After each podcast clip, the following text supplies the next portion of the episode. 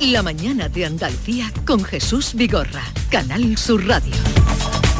Acaban de dar las 9 de la mañana y a esta hora el día por delante con Nuria Durán. Nuria, buenos días. Buenos días. Gobierno y comunidades autónomas hoy lunes se reúnen por videoconferencia para abordar la situación en el campo. Al mismo tiempo, los agricultores y ganaderos continúan con sus protestas. Hoy se manifiestan en la comarca almeriense de Los Vélez.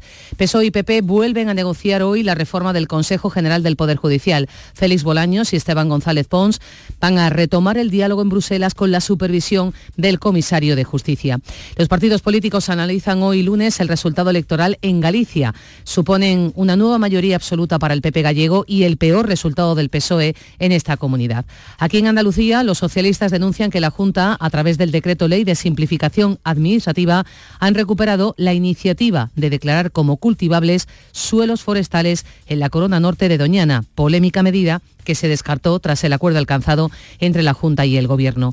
Hoy en Sevilla se practica la autopsia al hombre de 34 años cuyo cadáver ha aparecido en un descampado del barrio de Sevilla Este, completamente ensangrentado, y en Almería el juez que investiga a la falsa cuidadora acusada de drogar a personas mayores para robarles, ha ordenado hoy una rueda de reconocimiento. Las víctimas que sobrevivieron a la ingesta de fármacos podrán identificar a la mujer. Más asuntos, los ministros exteriores de la Unión Europea se reúnen en Bruselas para abordar la ofensiva israelí en Gaza y Málaga. Va a contar con un cementerio público de animales de compañía. El ayuntamiento de la ciudad aprueba hoy el expediente. Estamos hablando del primer cementerio público en toda España.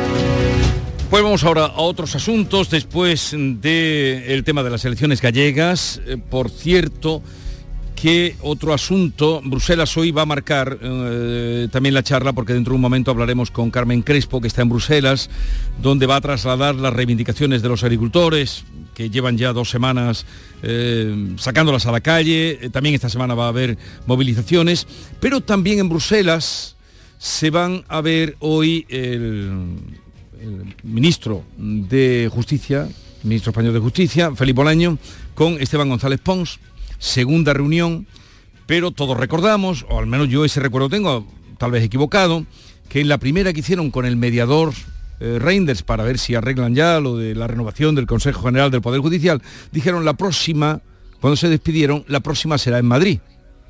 No va a ser en Madrid, vuelven a reunirse, sí, dijeron la próxima será en Madrid o en España. Mi recuerdo es eh, que se Puede, empezaron a una nueva Se empezaron una nueva, pero, eh, pero quiero recordar que dijeron, en cualquier caso, es que yo he deducido, si no es en España, tal vez sea porque la cosa no esté todavía eh, lo bastante cocinada. Este, porque en la primera no se miraron, bueno, las semanas que nos dieron, eh, no se miraban prácticamente las caras. Yo no recuerdo el, em, eso, esa idea, que vamos, esa información que tú, que tú tienes por ahí registrada de que fuera en Madrid. Eh, lo que sí que quedaron efectivamente es en una nueva reunión. se habló de, en fin, de un clima de diálogo, se expresó que había todavía una diferencia y es que el Partido Socialista insistía en eh, la renovación del Consejo General del Poder Judicial y después hablar de la reforma del modelo de elección y el Partido Popular insistía en que fueran mm, a la vez, en que se eh, renovara el Consejo, pero hablando ya de la reforma del modelo.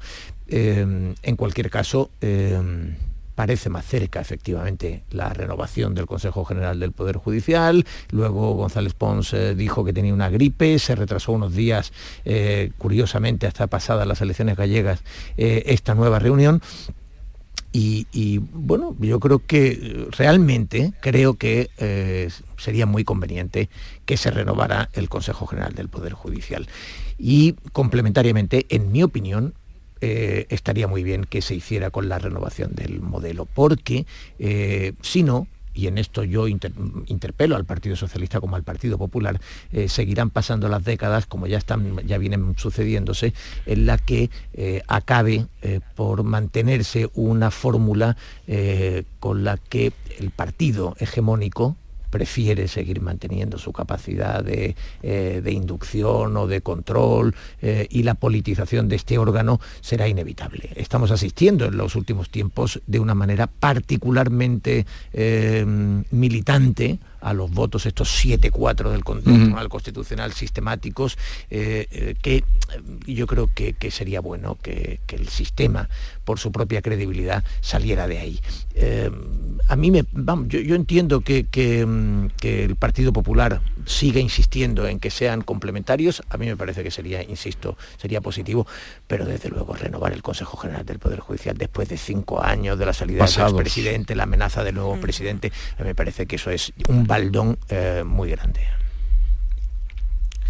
Y, sobre todo eh, es un baldón muy grande que ha paralizado el sistema de justicia, porque recordemos que hay centenares de plazas ¿no? que están sin cubrir porque eh, también quitaron al Consejo General del Poder Judicial la capacidad de suplir esas, plazas. ¿no? Todos lo recordamos, que era una especie de chantaje para forzar al PP eh, a esa renovación. Yo creo que si hay algún momento eh, para hacer de la necesidad virtud es este. O sea, no creo que haya una ocasión mejor también para cambiar un sistema de elección que se ha demostrado que no hace otra cosa que, toxificar la justicia, el poder judicial, haciendo que, su máximo órgano dependa en último término de los políticos y que además, lo sorprendente de esto es que todos todos los partidos, sin excepción, llevaron en su programa electoral lo de cambiar el sistema de elección de los jueces. Eh, y ahora mismo el PP pide cambiarlo, pero si el PP tuviera mayoría eh, mañana, yo eh, me juego lo que sea a que dejaría de pedirlo con este entusiasmo. ¿no? Entonces, bueno, ahora ya las negociaciones se han ido a Europa, llevamos cinco años con este órgano caducado, cinco años además, que yo creo que ya todos estamos aburridos de este debate, ¿no? porque el Partido Socialista además, en, cuanto puede lo utiliza como un argumento de que no, de que el PP no cumple la Constitución, ¿no? de, en fin, ya, ya estamos todos un poco cansados eh, y ojalá sea así. A mí la verdad es que es un deseo, porque eh, viendo con un poco de perspectiva, mm, de momento no parece que nadie se mueva. El PP sigue diciendo que solo hay cambios. Sí, eh, se cambia el sistema, mientras el PSOE se mantiene en que haya simplemente una renovación, una renovación sin ir más allá. Y esto tiene que producirse de aquí a dos meses como mucho, porque no nos olvidemos de que Reinders, el comisario europeo de justicia, es que se va, es decir, deja el cargo y va a votar también a las elecciones europeas y creéis, a ver, Chico, ¿tú crees que puede variar algo hoy eh, de esta reunión? ¿Creéis que puede variar algo? Bueno, el contexto en el que llegan no es mejor ni más favorable que el de la primera reunión.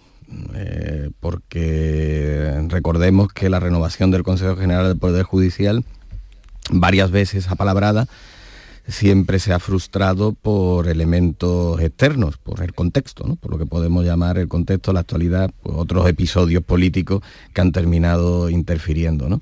Y ese contexto, esos elementos externos, esa presión del entorno, no ha mejorado hace de lo que había en esa primera, en esa primera reunión. Yo sí recuerdo que lo que se dijo en esa primera reunión es que eran dos meses, que en dos meses tenía que estar esto resuelto. Ha pasado uno, ha pasado uno y salvo que nos cuenten hoy lo contrario, estamos en el mismo punto, por no decir que eh, en una circunstancia incluso más adversas, ¿no? Y en aquella reunión lo que se dijo es que, recuerdo que, González Pons dijo que eh, estaban emplazados a un diálogo estructurado, ¿no? Esa forma de bautizar las cosas que no sabemos muy bien en lo que consiste en un diálogo estructurado y que Bolaños dijo que esta era la última oportunidad y que tenía que ser ahora sí o sí pero después dejaba entrever que no se fiaba de todo. ¿no?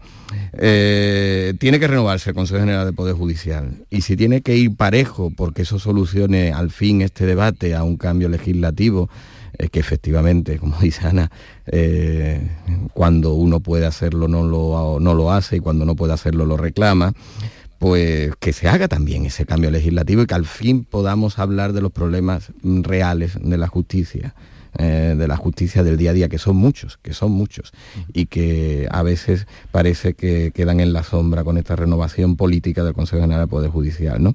Pero ojo, si conseguimos que se renueve el Consejo General del Poder Judicial y si conseguimos el cambio legislativo, esto no solucionará por sí mismo el descrédito en las instituciones.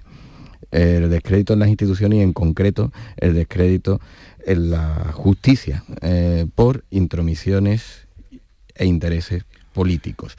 Mm, escribí ayer un artículo maravilloso, el magistrado Miguel Pascual, eh, publicábamos en Ideal, donde eh, decía que las instituciones están pensadas para perdurar, pero las instituciones también pueden pudrirse, ¿no?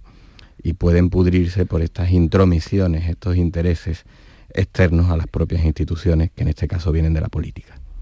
Bueno, no veo con nada esperanzados en que salga hoy de Bruselas nada. No, yo, sí tengo la sensación. qué sensación tienes? no, yo sí tengo la sensación de que Reinders, de que Reinders lo va a poner firmes. Una vez que tú has aceptado la mediación de Reinders, eh, estás aceptando eh, en alguna medida eh, que, esto tenga un desenlace, porque lo que tú no vas a permitir es que Europa diga, oiga, el Partido Popular efectivamente es que pone imposible la renovación. Mm. Yo creo que no. Yo creo que el Partido Popular ha ido a Europa a sabiendas de que tiene que renovar el Consejo General del Poder Judicial, pero a buscar eh, un aval y sobre todo una cierta garantía de que en algún momento se va, o sea, va a ir acompañado al menos de un calendario para que se produzca la renovación del, del sistema. Que luego eh, eh, engañarán, no engañarán, traicionarán, buscarán coartadas. Bueno, pues eso ya lo veremos, esos son futuribles.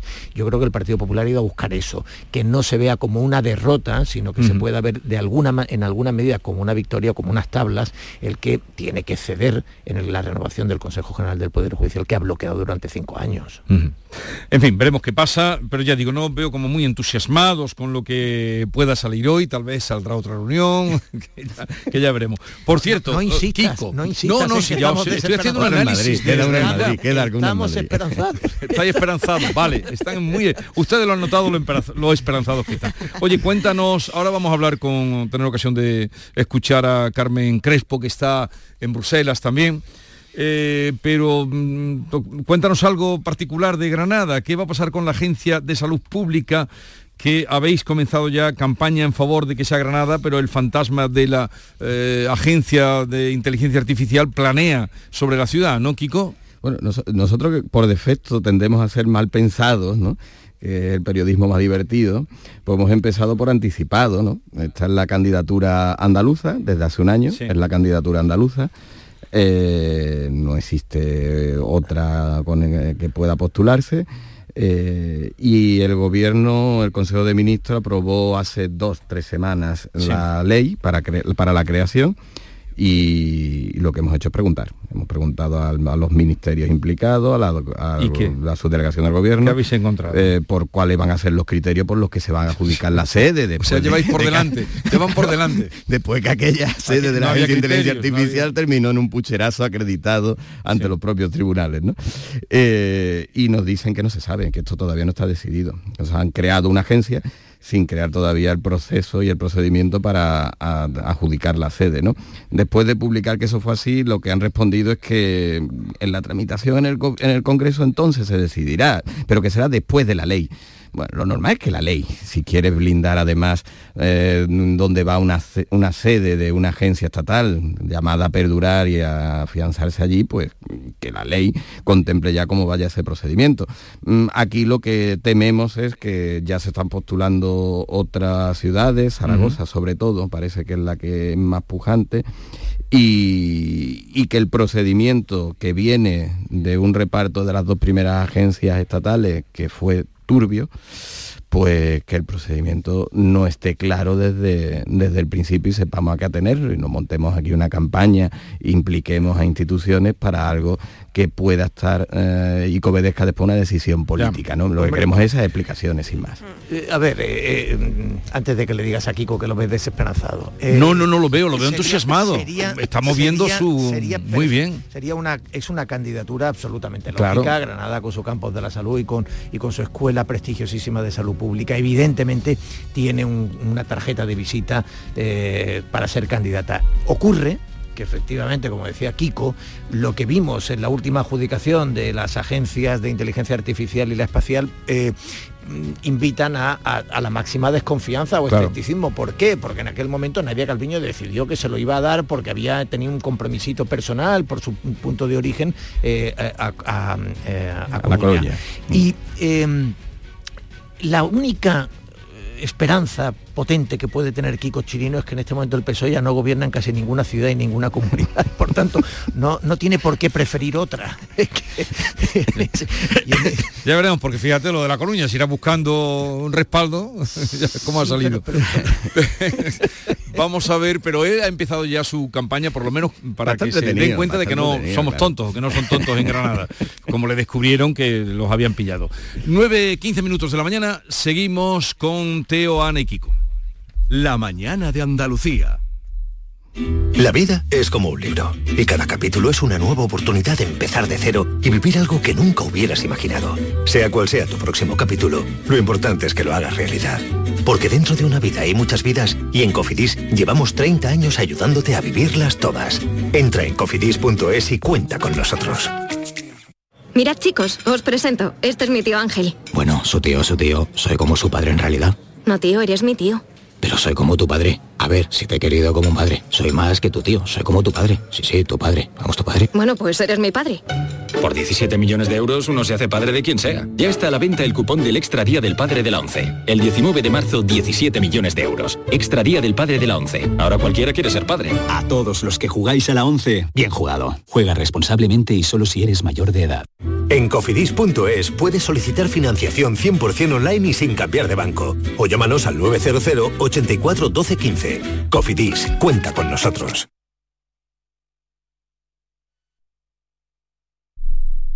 Canal Sur Radio. Centro de Implantología Oral de Sevilla, CIOS. Campaña especial 36 aniversario. Implante, pilar y corona, solo 600 euros. Llame al 954 22 22 60 o visite la web ciosevilla.es. Estamos en Virgen de Luján 26, Sevilla. Recuerde, solo 600 euros. Esta Semana Blanca yo elijo azul. Disfruta en Holiday World de un auténtico resort todo incluido en Benalmádena Costa, frente al mar Mediterráneo. Reserva ya tu escapada entre el 19 de febrero y el 3 de marzo o elige nuestros paquetes familiares. Animación para toda la familia, espectáculos, spa y mucha diversión. Llévate hasta un 15% de descuento con el código Semana Blanca. Información y reservas en holidayworld.es o en tu agencia de viajes. Vuelve a Tomares España a debate con los más interesantes análisis de la actualidad. El jueves 22 de febrero, Miguel Ángel Revilla examinará la actualidad española con las preguntas de Jesús Vigorra, presentador de la Mañana de Andalucía de Canal Sur. A las 20 horas en el Auditorio Rafael de León. Entrada libre hasta completar aforo. Síguenos también por streaming. Ayuntamiento de Tomares. Tomares como a ti te gusta bien te sienta, chiquilla, que bien te sienta. Qué bien te sienta tu traje de flamenca Aires de Feria. Sus nuevos diseños te van a enamorar. Lunares, colores y texturas, reflejos de nuestra tierra. Aires de Feria. Trajes de flamenca llenos de elegancia, sensualidad y creatividad. Aires de Feria. Enamorados de Andalucía. Traje de aires de feria gitana, que bien te sienta. Todo el deporte de Andalucía, de toda Andalucía, lo tienes en El Pelotazo. Tu referencia deportiva nocturna en Andalucía. El Pelotazo de Canal Sur Radio con Antonio Caamaño. En Cuaresma, de lunes a jueves desde las 11 de la noche. Contigo somos más Canal Sur Radio. Contigo somos más Andalucía.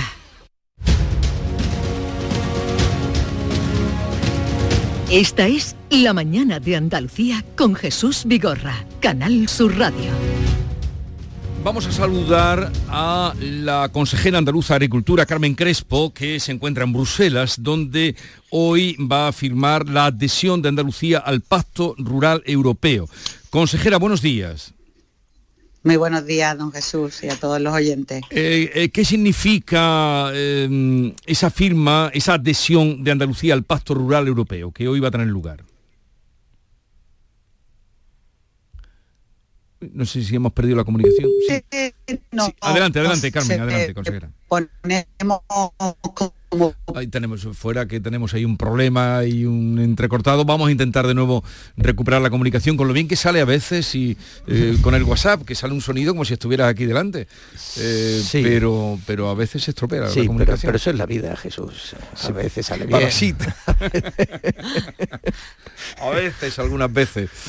Eh, que, por cierto, que esta semana continúan las movilizaciones de agricultores. Están persistentes, ¿eh? Sí, sí, sí. Y, y, o, o, eh, movilizaciones programadas. Hoy creo que le toca Almería, en Eso la se comarca, agradece. en Comarca la Los comarca de Vélez. Los Vélez y vamos a ver a lo largo de la semana en distintos lugares de Andalucía. Mañana Eh, van para Granada, eh, el miércoles en Málaga, por lo menos lo que yo tengo, lo que me ha llegado a mí. Sí, es así, es el jueves. está, está programado. Eso está bien, ¿eh? Solicitado y programado. Eh, sí, sí, yo creo que está bien. Yo creo que los agricultores. No, que está bien que- eh, que, nos enteremos. Sí, eh, yo creo que, la- que las primeras eh, las primeras protestas tuvieron el valor de llamar la atención, incluso consiguieron empatía de la ciudadanía, Sí, pero, pero- claro, eso es lo- no podía perdurar. Creo que ya tenemos la comunicación restablecida. Consejera Carmen Crespo, hola de nuevo.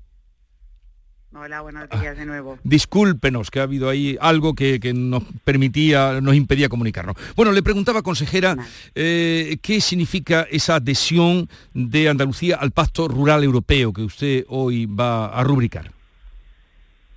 Bueno, fundamentalmente Andalucía quiere estar en Bruselas en todo lo que pueda influir en normativas futuras y así lo ha mandado el presidente de la Junta de Andalucía.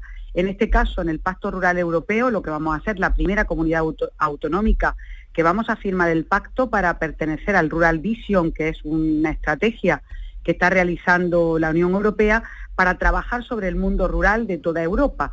Y vamos a pertenecer al grupo de trabajo de gobernanza en la primera comunidad autónoma en Europa. Asimismo, también hemos echado ya la candidatura para la vicepresidencia de AREPO, que es una, una organización eh, de Europa para las figuras de calidad. Es decir, como tenemos 68 figuras de calidad, somos la comunidad autónoma que más tenemos, también estamos optando a esa vicepresidencia.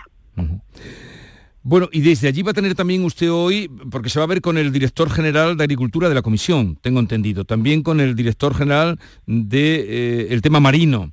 Eh, y luego mm, va a participar desde allí con esa reunión que ha convocado el ministro español de Agricultura, Luis Planas, a través de videoconferencia, ¿no? Efectivamente, en la primera reunión nuestra idea en este momento es pedir una intervención extraordinaria en el PEPAC eh, fundamental para la liquidez de nuestros agricultores, es decir, una especie de medida 21-22 como la que se estableció con nuestros propios fondos en el tema del COVID o después en Ucrania y la sequía. Y en este momento le vamos a pedir a la Dirección General, la Digimare, que también haya posibilidades de una intervención extraordinaria del PEPAC para tener recursos económicos para la liquidez de nuestros agricultores. Y en el tema de la Digimare, especialmente vamos a seguir tratando el arrastre, pero queremos que sean conscientes de la situación del alga asiática que tenemos en las costas de Andalucía y también en este caso queremos aclarar si la descarbonización que en estos momentos se está produciendo, esa estrategia va a ser a costa del FEMPA o van a poner recursos extraordinarios para adaptar nuestros buques. Es decir, son temas importantísimos. Y por la tarde, a las cuatro y media, tenemos la reunión con el ministro de Agricultura, las comunidades autónomas. En este caso, fundamentalmente nosotros el día 6 de febrero, eh, con- mm, en unanimidad con, con las organizaciones agrarias y cooperativas, firmamos una modificación del PEPAC que hemos enviado al Ministerio y lo que queremos es que lo tenga en cuenta. El año pasado ya lo mandamos y no tuvieron en cuenta absolutamente nada. Fundamental para nuestros agricultores y sobre todo para la pérdida de 500 millones de euros que Andalucía no tenía por qué tener en los agricultores. Y en este caso trataremos pues todo lo que significa eh, la situación que hay en estos momentos con nuestros agricultores, esa crisis que tenemos que tratar entre todos. Ya advertimos al Ministerio que desde luego en la presidencia española deberían haber puesto el control de los contingentes con las cláusulas espejo desde la presidencia española y no lo hizo el propio ministro. Por tanto, ahora, esta tarde se lo vamos a decir, por qué no aprovechó la presidencia española para un tema tan importante de las importaciones de terceros países, que sí lo hizo Francia y no lo ha hecho en este caso España. ¿no? Cuestiones tan importantes como ello o eliminar, que ya lo ha dicho él, el cuaderno digital por lo pronto o que en este caso defienda ante Europa que la ley de la restauración de la naturaleza o el Pacto Verde no evite la rentabilidad de nuestros agricultores, que es lo que está haciendo, pedirle mucho sin darle competitividad en estos momentos y haciendo prácticas que, como están viendo ustedes, también otros países que importan a la Unión Europea no tienen esos requisitos, ¿no? Bien, pues ya nos contará de cómo va esa reunión que se va a celebrar esta tarde. Luego habrá también una reunión eh, de todos los ministros eh, de la Comisión Europea el día 26 de, febrero que será donde debería llevar eh, por parte del ministro español las propuestas que está usted haciendo y las que recojan hoy de otros, de otros consejeros. Sí, el día 26 en la reunión nos la va a comentar también el director general de la DG Agri. Esa reunión es una reunión fundamentalmente de simplificación y flexibilización. Nosotros llevamos ya mucho tiempo pidiéndolo, además también por unanimidad de la mesa de interlocución, y lo curioso es que hasta el momento no se haya tomado ninguna decisión. Las únicas decisiones en flexibilización eh, se han hecho por parte de las comunidades autónomas, en este caso Andalucía, que además el ministro mandó una carta advirtiendo que veremos a ver lo que estábamos haciendo con la flexibilización y que podía dar lugar a sanciones. Y ahora nos hemos dado cuenta que evidentemente había que flexibilizar más teniendo en cuenta en, Andalucía que tenemos una sequía pertinaz, que esa flexibilización era absolutamente necesaria, porque si no, las prácticas, los esquemas, no los cumplían nuestros agricultores, así lo justificamos. Por tanto, nos advirtieron de que nos estábamos quizás, entre comillas, pasando en la flexibilización y ahora se han dado cuenta que hay que flexibilizar, porque es que si no, no llegamos y adicionalmente, en este caso, tener una PAC mucho más flexible y accesible. Y por supuesto, en este caso, intentar que no tengamos pérdida y que haya una rentabilidad para el agricultor, porque también trataremos las cuestiones fiscales, de la doble tarifa eléctrica para regantes, de la rebaja de módulos, es decir, vamos a tratar un montón de asuntos que Andalucía ha manifestado ya desde hace mucho tiempo en las conferencias sectoriales y el Ministerio no hizo caso y yo creo que ahí se han equivocado de todas, todas, porque tenían que haber dado un paso valiente de flexibilización, de modificación de la PAC y en este caso con el cuaderno digital. Pero bueno, bienvenido sea el cambio y nunca es tarde si la dicha buena para nuestros agricultores. Pues en ese sentido le deseamos lo mejor de sus encuentros y actividades hoy en Bruselas. Consejera Carmen Crespo, consejera de Agricultura de la Junta de Andalucía, un saludo y buenos días. Muy buenos días, muchas gracias. Adiós. A ver, las asociaciones profesionales de la Guardia Civil han denunciado, lo han dicho ellas, que han perdido el principio de autoridad y que los narcotraficantes actúan con impunidad. Ellos dicen que en Barbate y en el campo de Gibraltar, pero podríamos llevarlo también al Guadalquivir, de Guadalquivir arriba. Esto es muy grave que se haga públicamente diciendo hemos perdido el principio de autoridad. ¿Y ahora qué? ¿Ahora qué? Bueno, a ver, el principio de autoridad... Eh, lo dicen las asociaciones eh, profesionales. Sí, sí, el principio. Pero, ¿Y ahora qué? El principio de autoridad queda expuesto cuando eh, mandas una neumática de 5 metros a enfrentarse con, planeadoras, narcolanchas de 15 metros con mil caballos y, en fin, em, es una diferencia tan brutal que efectivamente eh, no tienes la capacidad de imponer tu autoridad.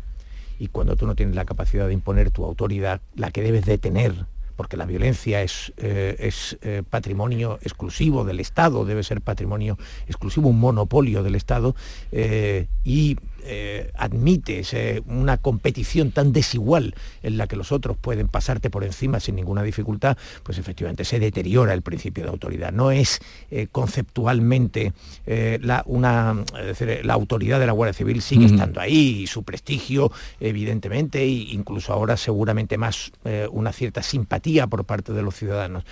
pero efectivamente está dañado el principio de autoridad desde el momento en que el Estado no pone recursos suficientes para que los narcos no puedan sentirse invulnerables, impunes para eh, seguir delinquiendo, eh, pero haciéndolo además eh, a la vista, a la luz del día y a la vista de todos. Es decir, un día después de la tragedia, allí estaban las narcolanchas otra vez manteniendo su línea directa con, con el norte de Marruecos.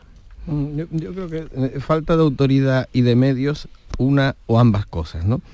Y, en lo que entiendo, porque sí he hablado con algunos que algunos guardias civiles que mm, están en esa, en esa línea, y yo lo interpreto y también en algunos reportajes que leía este fin de semana, off the record, de algunos, incluso algunos eh, narcos o que se mueven en el entorno de los narcos, eh, decían que no se explicaban cómo se había transgredido la línea roja que se había transgredido en, el caso de, Barbate. ¿no? Eh, como, mm, aunque sea con unos medios eh, que no pueden competir con los que tenían en este caso los delincuentes, ellos pensaban que tú vas con un, aunque sea con una barquita, y llamando la atención un guardia civil de alguien que está cometiendo una infracción, incluso un delito, pues mm, eh, ellos lo que harían sería huir, ¿no? Y lejos de huir o de escapar, que sería la primera reacción, lo que hicieron fue en un primer momento burlarse de ellos eh, y después asesinarlos. Y entonces ese es por donde yo interpreto que alertan de que se ha perdido ese principio de autoridad. No sé si va parejo, evidentemente, a la falta de medios y con más medios también se puede ejercer mayor autoridad. Pero como mm, unas líneas que teníamos socialmente asumidas, que era que un agente de la autoridad, sea un guardia civil, un policía nacional, ya imponía un respeto y nos hacía desistir de la tentación de cometer alguna infracción, alguien que lejos de huir lo que hacen es plantarle cara y asesinarlo, ¿no? Eso es una yo esa reflexión sí la veo profunda y pertinente. ¿eh? Es que llama, bueno, mm, llama y conmueve, ¿no? Eso que digan eso, que han perdido la autoridad llama y conmueve cuando, sobre todo, han perdido a dos compañeros en las circunstancias, quiero decir, que, todos lo vimos, ¿no? Como un narcotraficante humillan directamente eh, a dos funcionarios y, antes de matarles, o sea, es, increíble y, yo, eh, lo increíble de esto, aparte del suceso, es eso, esa sensación completa de que no va a pasar nada, de que pueden hacerlo porque realmente puede y que no haya habido una respuesta contundente del gobierno, ¿no? O sea, esta falta de autoridad, no sé hasta qué punto es... Eh, sobrevenida por la falta de medios, porque para tener una autoridad mm. también te la tienen que conceder, ¿no? Cuando hay un abandono total, que es la sensación que da por parte del gobierno, cuando eh, ese monopolio de la violencia que debe tener el Estado a través de su fuerza eh, de seguridad no se le dota de medios, o sea, tiene un monopolio, pero no tienen cómo ejercerlo porque no tienen medios materiales para hacerlo, eh, quedan efectivamente abandonados. Mm. Y, y, la semana pasada también vimos en el Parlamento Europeo que ni siquiera el Partido Socialista, el partido que gobierna, les apoyó en esa causa ¿no? de, ser considerados profesiones de riesgo, cuando unas semanas antes habían eh, matado a dos, a dos profesionales. En fin, a mí me parece que, yo entiendo que esto lo digan abiertamente, eh, lo entiendo, lo comparto y, de hecho poco me parece eh, todo lo que están diciendo. O sea, creo que deben estar haciendo un ejercicio de mesura estos días y estas semanas Em, que, a mí que digan que tienen que no tienen autoridad eh, eh, me parece casi elegante ¿no? en comparación con todo lo que podrían con lo que podrían largar. Bien lo vamos a dejar aquí.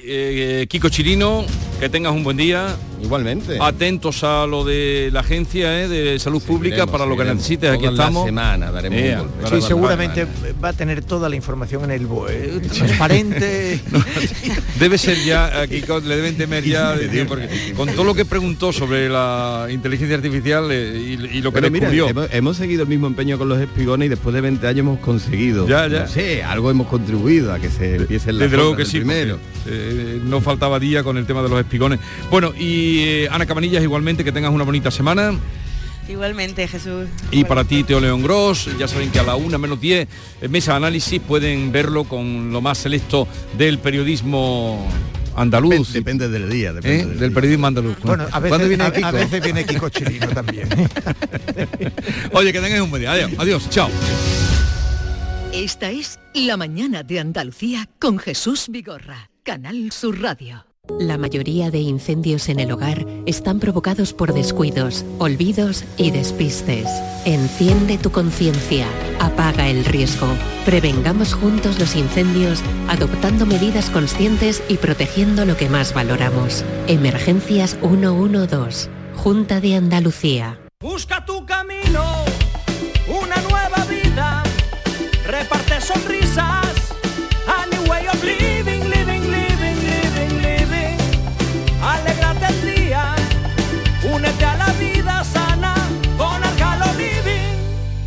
aceite de oliva virgen extra.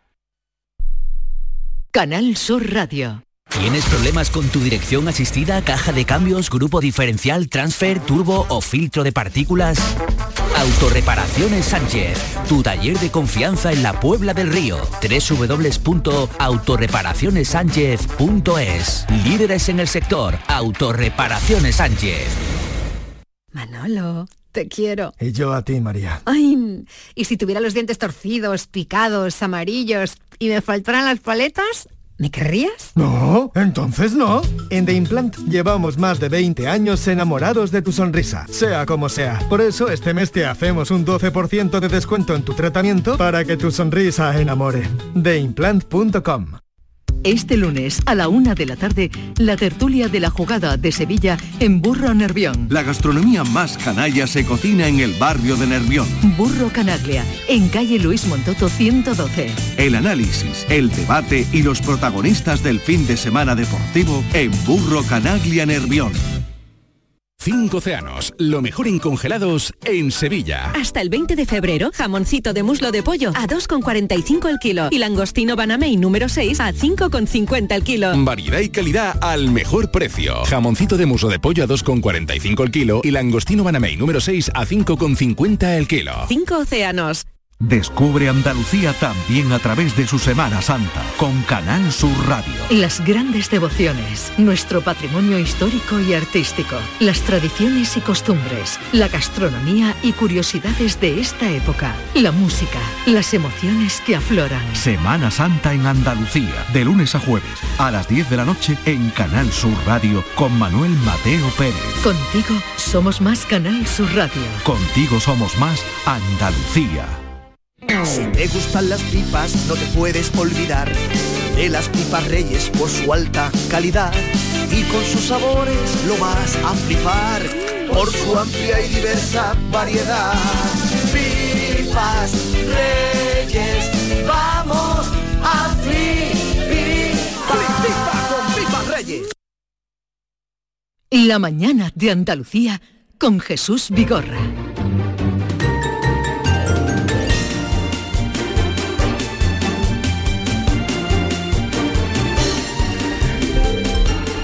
Señoras y señores, damos la vuelta radical a la- al ambiente tertulianesco y vamos a la otra tertulia con Maite Chacón. Buenos días. Hola, buenos días Jesús, que me buenos trae días aquí a una foto de hace años. Sí, te he traído una foto porque he estado pintando, ¿sabes? Ah, ahora tú también pintas, todo el mundo No, pinta ya. pero pinto paredes. Ah, pintas paredes. Yo pinto paredes. Yo me, me acuerdo cuadros. perfectamente de aquella noche de esta foto que tú me traes. Pinto paredes. Entonces, como he quitado libros, de, de pronto de los libros han empezado a salir fotos antiguas y te he traído esa que está con, con Gibson.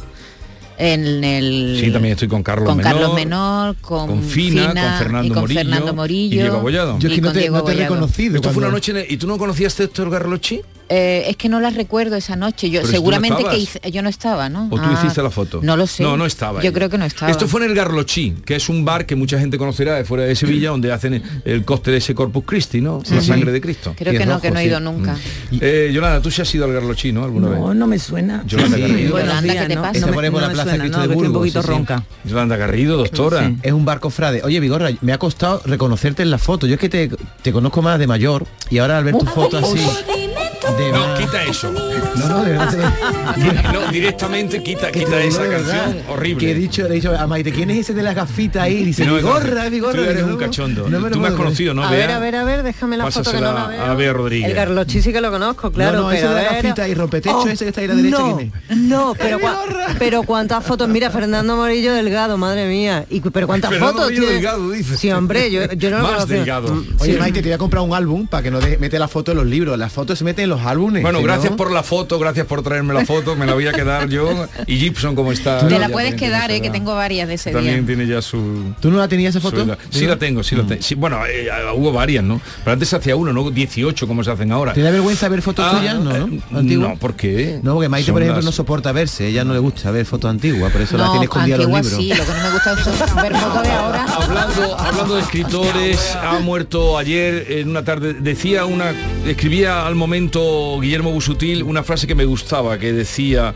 eh, la noté por aquí, los poetas no deben morir. Eh, era casi un verso, un endecasílabo, cuando conoció la noticia, que ver, daré con ella, la tengo aquí, la tomé nota y todo. De hecho, hay poetas Nunca deberían morirse, morirse los poetas en domingo. Los poetas Ah, en en domingo. Porque hay poetas que Gala no mueren, hay murió- poetas que no mueren nunca. Gala también murió en domingo, el día 28, justamente el día de las elecciones municipales. Es un buen día para morirse, ¿no? Un domingo. ¿Por qué? Porque así el lunes pues los compañeros se van del trabajo al entierro y tienen un día libre. ¿Qué morro tiene? Eh, madre. No sé qué viene ¿Ustedes eso. no día, eh, para morir no un día favor a tus compañeros y muérete en domingo, ¿no? Muere un sábado, pues va los domingos y al final no tiene Fernando Delgado, que, que fue eh, un colega nuestro, de una manera, porque él empezó en la radio, fue director de Radio Nacional de Sí, España, sí. muchos años, tenía una voz mm, fabulosa, una voz de esas redondas, eh, que, que lo envolvía, envolvente, fue director de Teleexpo, que entonces pasó aquí una buena temporada en Sevilla, eh, y además estuvo muy activo, claro, era más joven, salía, la Expo invitaba a ello, eh, presentador de televisión, y luego ya mm, orientó su vida más por los libros y Sí, la literatura. la literatura. ujú. Un tacón rompe el suelo y un tablao de cuerdas sirve a un malabarista para abrir una tumba de la que sube algo parecido a un suspiro. Y es la tierra rasgada la que nos da una música que de pronto ha cesado y pide un epitafio. El epitafio dice, aquí yacen las manos que no descansan nunca, que palpan las raíces y en ellas buscan notas que en las ramas de un árbol encienden la guitarra para escuchar la noche. ¿A quién está dedicado ese poema? No lo sé. Ah, ¿No lo has oído? Sí, lo he oído, pero no, no sé a quién está Bueno, se dedicado. llaman las manos que se las manos que se ¿No escuchan. lo habéis oído? Sí, pero no he interpretado yo a, a quién está ¿Y dedicado. no se os ocurre nada? ¿A una madre? ¿A las caricias? A... Pero tú, tú, tú dónde tienes los oídos. ¿Tú qué interpretas? Pero tú dónde tienes La los poesía es interpretable. ¿eh? La poesía es interpretable, pero No, esto la está... poesía, perdona, la poesía no es una Esto cosa repentina que tú un tacón enseguida... rompe el suelo Sí. y un tablado de cuerdas Bueno, a una sirve bailaora, ¿no? a una malabarista, A un- que sería la bailaora, para abrir una tumba de la que luego surge algo parecido a un suspiro, bueno, lo que genera el Sí, baile sí, o el toque. Y es la tierra rasgada la que nos da una música que de pronto ha cesado y pide un epitafio. El epitafio dice, aquí yacen las manos que no descansan nunca. Las manos que no descansan nunca. Que palpan las raíces. Paco de Lucía. Paco A Paco de Lucía. Vale. ¿Pero qué estáis Digo, pensando? Vigorra, para Pero no, ¿cómo que, es que el lunes favor, pero, David? espérate, Pero- perdona, leer ese poema y deducir que está dedicado a Paco de Lucía, eso es echarle mucha imaginación, porque guitarristas muertos hay mucho. ¿Por qué tiene que ser Paco de Lucía? Porque es Paco, porque Paco solo hay uno. Pues David, tú- de sí, mi alma. Yo sé que esto es uno, Paco pero solo hay uno. A lo mejor Fernando Delgado tenía un amigo guitarrista que se murió y está dedicado a él. Que está por- dedicado a Paco de Lucía, hombre. Ah, porque, porque, porque te lo dijo él. Vamos a ver, lee ahí.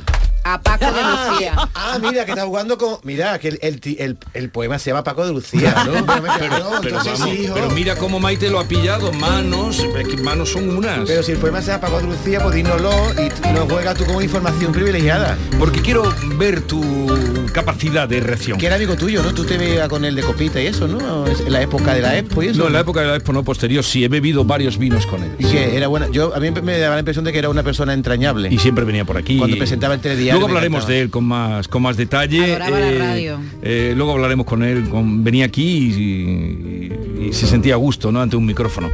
A ver, Maite, Irene Vallejo es la del infinito en un junco. Sí. Protagonista del encuentro entre los ministros de Asuntos Exteriores de España y China. ¿Por qué? Y eso ha sido en Córdoba.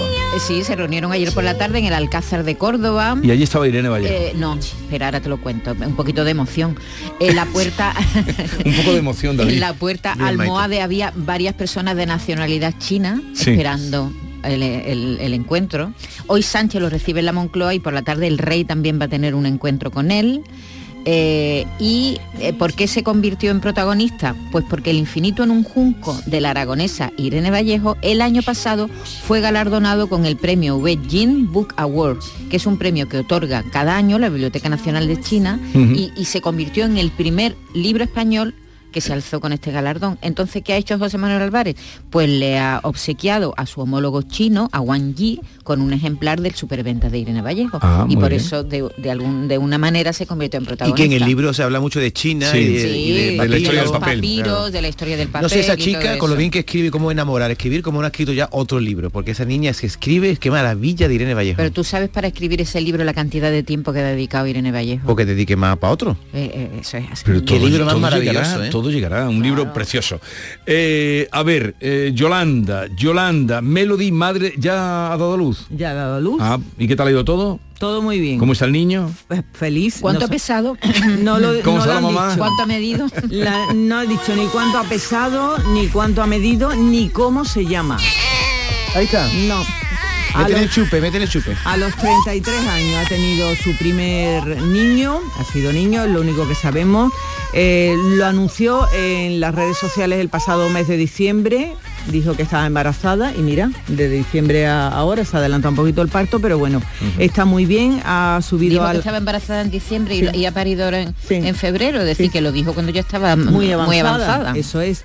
Bueno, pues ha, ha- ha puesto una fotografía de su mano junto a la de su pareja, que no se conoce quién es, y debajo asoma la, la carita del Ah, recién ¿no se sabe quién es el novio? No, ¿No? no, porque dice dice que, que bueno que ella ha decidido ser cantante, ser una persona pública, pero que él no y que respeta eso, así que no lo ha dado a, a conocer aún.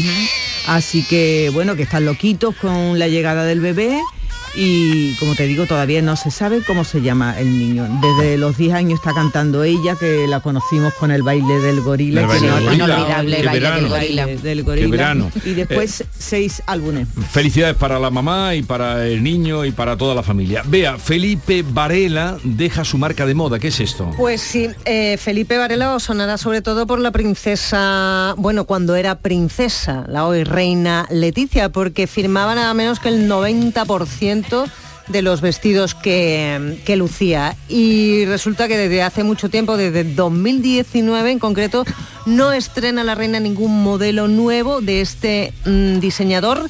Dejó ver por última vez un modelo de él eh, cuando estuvo en Dinamarca con, ocasión de, la abdicación de, la reina, ya ex reina, la reina Margarita, y era un vestido de gala que lucía por tercera vez, eh, precioso por cierto hay que decir, un, azul oscuro muy bonito. Eh, yo no sé si este hombre se va porque ya no factura lo que facturaba antes, seguramente algo tendrá que ver, porque ya te digo que desde 2019 no firma ningún, ningún vestido. Fíjate si era importante que cuando se casaron los reyes, la familia en femenino de, de la reina vestía de, de este hombre, su, su madre y también sus eh, dos ellos. hermanas. Pero desde 2019 nadie sabe qué ha pasado. Algo ha pasado, evidentemente, pero no ha trascendido. La Sociedad de la Nieve de Bayona no logra alzarse con los BAFTA que, británicos que Sí. son como los Goya de aquí, ¿no? Sí, sí, sí, los premios del cine. Y era como mejor película Eh, extranjera. estaba nominada como mejor película de habla no inglesa. Lo que pasa es que ahí ha habido, eh, no sé yo si es muy elegante lo que han hecho los ingleses, ¿Qué han porque a ver, eh, la película que ha ganado mejor película de habla no inglesa es inglesa. lo que pasa es que está rodada en alemán, la zona de interés. Pero es una producción británica. En realidad es una coproducción, aunque el, el- el primer país, tú sabes que dependiendo del, del es por orden, ¿no? Es decir, que eh, es una película del Reino Unido, aunque luego también está producida por Estados Unidos y en tercer lugar por Polonia. Pero es una película británica. Por ahí la han colado. Sí, pero como pero- película extranjera. pero pero no, no, no es película extranjera, es Claro. película, la mejor película de Mm. habla no inglesa. Pero y está rodada ¿La has visto ya? en alemán, no, ni la voy a ver. ¿Por no, qué? No, no, porque a mí la, todo lo que sea del holocausto me y impresiona pobres, muchísimo. pobres criaturas, si las Pues visto. tú vas vestida hoy casi casi de... De presa, ¿no? pre- Sí, bueno, Sí. de habitante Sí. de... mm, Sí, es verdad. Oye, que- que me, inter- me interesa, pobres criaturas, No, ¿la has tampoco visto? he ido a verla. Estás un poquito No, desfasada con no, el cine, tú que eres yo- la que más va al cine. No he ido a verla, queriendo, vamos, que no he ido a verla, que no he ido a verla porque no Vale. me... ¿Que no te da la gana? Lantinos no, no... te gusta? No, me parece demasiado moderno lo que hace. Me gustó Sí. mucho la favorita, la única que me ha gustado de, de él. Pero las anteriores, la angosta y eso no, no me ha gustado mucho. Y me parece que es una modernez que yo creo que voy a ver en mi casa, ¿sabes? Vale. Y, y la zona de interés es que todo lo que sea el, el holocausto a mí me me, me duele muchísimo y Sí, no puedo sí. verlo porque me impresiona. Eh, bueno, eso es lo que ha pasado. Ha ganado Oppenheimer, que tenía 13 nominaciones y se ha quedado con 7 premios. Eh, ha sido la película ganadora de este año por encima de, de Poor Things, de Poor Things, que, que también ha- se ha llevado 5 premios de las 11 nominaciones que tenía. Y ya está, eso lo Oye, destacable le- de los BAFTA, que ha estado Michael Fox que ha dado el premio a mejor película, muy emocionado todo, porque ha ido en silla de ruedas, sabéis que tiene. Parkinson y ha ido en silla de ruedas. Él presentaba también un documental que no ha sido premiado y bueno, una ceremonia mm, que ha estado bien, pero bueno, nos hemos venido sin el premio. Oye, ¿leíste ayer la entrevista que le hacían a Scorsese en el... No la leíste, pero No, ¿qué no la Que estoy pintando, que todo se tiene que saber, Búscala. que estoy pintando paredes. Y búsquenla todos en el colorín de ABC, el, el XL, ¿no se llama? ¿O XL semanal. El XL. Hay una entrevista con Scorsese que no se prodiga mucho, más hecha en España, cuando ha estado por aquí, hace unos días que ha estado por aquí. Una entrevista muy, muy a tener en cuenta. Echarle Tú un- como no pintas tu casa, nada más que haces leer, deja a la gente que le cosas en pinta, su casa, que pinte, pinta. que arregle las macetas como yo. Adiós al culo de Georgina, David. ¿Cómo? Esto es lo que me ha dado. Esto es lo que me ha dado. Mira, Vigorra, quiero que veas esta foto. Claro, yo le hablo, le hablo de una entrevista de Scorsese y él me viene con el culo de Georgina. que es lo ¿Con mío. qué quedarse? Pero a que tú vas a mirar esta foto del culo de Georgina, mira, esta foto se la ha hecho ella en el cumpleaños de Cristiano. Ves que ella está de perfil y ella tiene unas curvas muy acentuadas y tiene un culito respingón. Bueno, pues han cogido en un periódico de Irán y le han quitado el culo, mira. Te fijas Le han en puesto plano porque en Irán eso está mal visto. Entonces, eh, Ahora ya no sabemos lo que vemos. a, Yo- a le ha sentado muy mal que el diario Hansharri, que es del Sí, pues que, régimen vaya, que iraní, vaya y le proteste a los iraníes. pero es que el retoque está muy malamente hecho. Fíjate que ella Es que le han cortado le han cortado el culo, mira, ¿ves cómo se Ya, nota que veo, veo, eh, veo. está cortado? Lo han cortado medio culo Sí, sí. y ella dice que ese es su culo y que para eso se lo trabaja en su gimnasio. Hombre. Para Qué que se lo quiten. No es la primera vez que la familia Ronaldo tiene un problema con De estas culo. cosas, porque no, con el régimen iraní, porque Cristiano fue un día a Teherán con su equipo a jugar un partido y al salir había una pintora iraní que la estaba esperando y él eh, recibió un cuadro de ella y le dio un abrazo. Bueno, ¿para qué le dio un abrazo a esa mujer que no estaba casada? Porque en Irán tocar a una mujer no casada equivale a adulterio. ¿Y si está Ay, casada? madre. Si No, si no está casada no puede haber adulterio, David. Sí. Será una mujer Equivale, casada. no, equivale, equivale. Ah, a lo equivale. mismo. Entonces, según los medios, la justicia iraní racionó y condenó a Ronaldo, a Cristiano, a 99 latigazos. Oh. El portugués recibiría la próxima vez que vaya, pero después ya el régimen salió diciendo que no, que a Cristiano no lo van a multar, pero eso está en la legislación iraní. 99 latigazos. Es decir, que Ronaldo y Georgina mejor que no se pase mucho por Irán y ella que el culito pues que intenten Vaya, no mostrarlo vaya, mucho. vaya mm, cutrerío de Eh, es, Photoshop una que han cosa, hecho. es una cosa ¿Has horrible. visto que la han Photoshop, cortado no? No, Para que- eso para que sepamos Es En que detrás de Georgina se- hay una, hay una pared, entonces si tú ¿Cómo haces un entender- Photoshop, tiene que seguir la pared, la pared está toda rota, cómo se ve que- entender la, la censura, la, en fin. Eso está bien que traigas esa noticia, David. Por un día. Ah, mire, muchas gracias. Está bien que traigas esas cosas. Te agra- te agradezco el halago porque antes me ha echado una bronca. ¿eh? No. ¿Has visto cómo te lees el No titular? te he hecho reflexionar, no me, Ah. no me trastoque. Eh, Yolanda, Inmaculada Casal, nuestra querida compañera, habla de Antonio Tejado en su programa que es el sobrino eh, que le ha salido de esa manera a Sí. María del Monte, ¿no? Desde hace más de una semana y pico, las noticias sobre todo lo referente al robo de la vivienda de María y de Inmaculada, pues no paran. Eh, una de las mayores sorpresas ha sido que fue eh, está considerado autor intelectual eh, de los presuntos hechos su sobrino, como bien dice Antonio Tejado. Pues bien, como cada domingo, nuestra Sí. compañera Inmaculada Casal, presentadora en Canal Sur Televisión de Andalucía de tarde, eh, inició su programa y no se ha andado por las ramas y ha hablado de Buenas este tardes. Otra semana difícil, muy difícil, por todas las noticias que, como ustedes saben, han surgido en la última semana y en las que tristemente me he visto metida yo y toda mi familia como parte, como víctimas. Pero verán, me van a permitir que les cuente una cosa.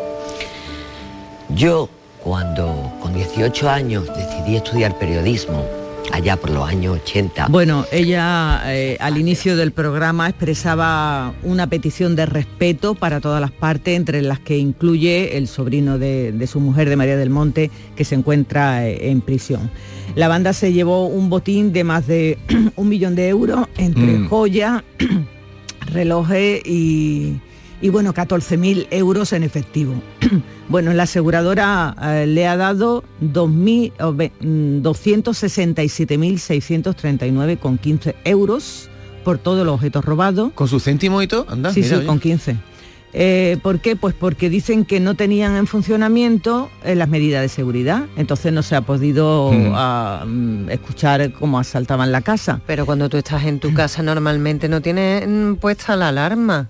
Es incomprensible. Pues no tenía el, el sistema Si de estás en vigil- casa. Sí, no, la videovigilancia eh, de No seguridad y entonces los atracadores pues no han podido ser detectados y entonces le han dado bastante menos cantidad de lo que debía. Sí. Ahora, si mm, después, si se gasta eh, en lo que le han dado eh, mm, por sustitución de los objetos que le han robado, podría tener 41 euros, 41.000 euros Yolanda, más. te voy a hacer una pregunta. Si tú tuvieras un millón de euros en joyas y sales un día al cine y dejas tu casa sola, ¿tú estarías tranquila dejando todas tus joyas y un millón de euros en tu casa?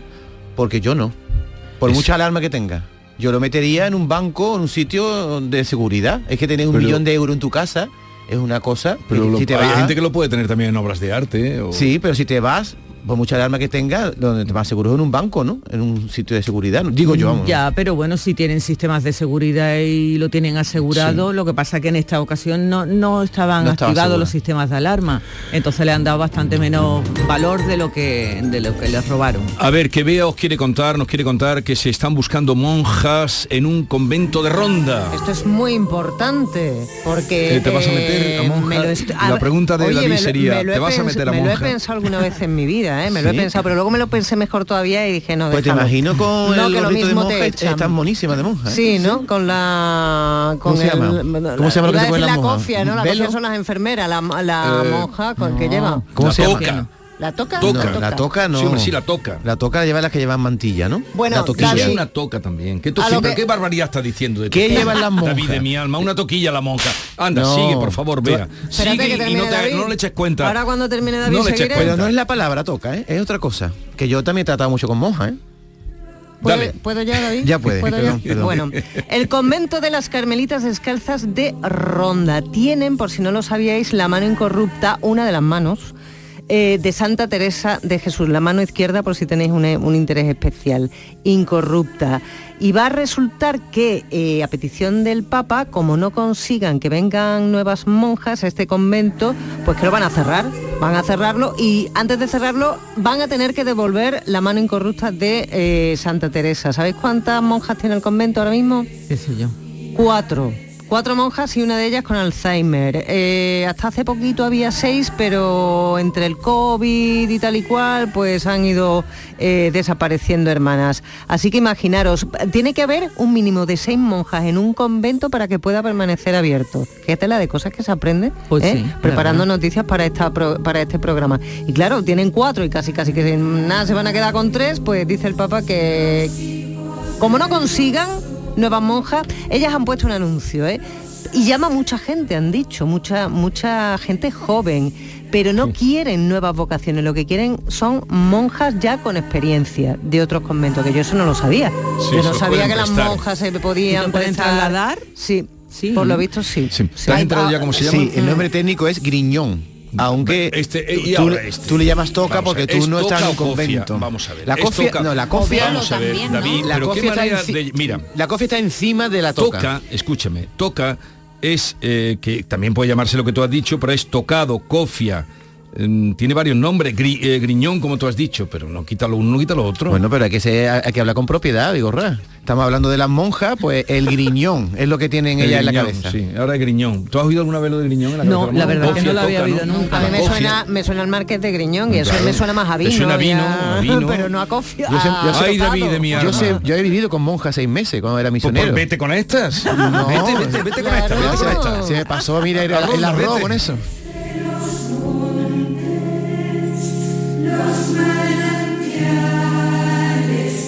Esta es La mañana de Andalucía con Jesús Vigorra, Canal Sur Radio.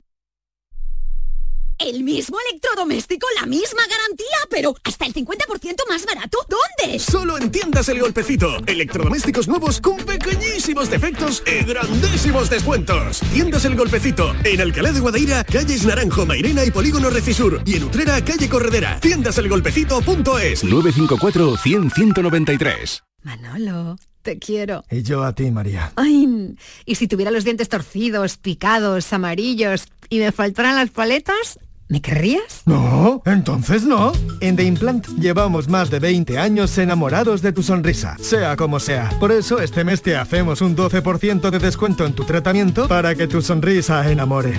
TheImplant.com Vuelve a Tomares España a debate con los más interesantes análisis de la actualidad. El jueves 22 de febrero, Miguel Ángel Revilla examinará la actualidad española con las preguntas de Jesús Vigorra, presentador de la Mañana de Andalucía de Canal Sur. A las 20 horas en el Auditorio Rafael de León. Entrada libre hasta completar aforo. Síguenos también por streaming. Ayuntamiento de Tomares. Tomares como a ti te gusta. Un desayuno, un tapeo, arroces, guisos, mariscos, carnes, pescados. La cocina tradicional está en Venta Pazo. Amplias terrazas al sol y a la sombra. Varios salones para que elijas dónde estás más cómodo. Estamos en Benagazón, a pie de autopista y también en Sanlúcar la Mayor, nuestro restaurante de siempre. Restaurante Venta Pazo. Un lugar para celebrar y disfrutar. Un lugar lleno de tradición. Venta Pazo. Van a dar las 10 de la mañana y ya están abiertos nuestros concesionarios Kia. Si no está en Kia, es que no existe. El Parlamento de Andalucía celebra su jornada de puertas abiertas. Con motivo del Día de Andalucía, la Cámara Autonómica te invita a descubrir su riqueza patrimonial, su historia y el funcionamiento del Poder Legislativo andaluz. Sábado 24 de febrero, de 10 de la mañana a 7 de la tarde. Parlamento de Andalucía, la casa de todos, te espera.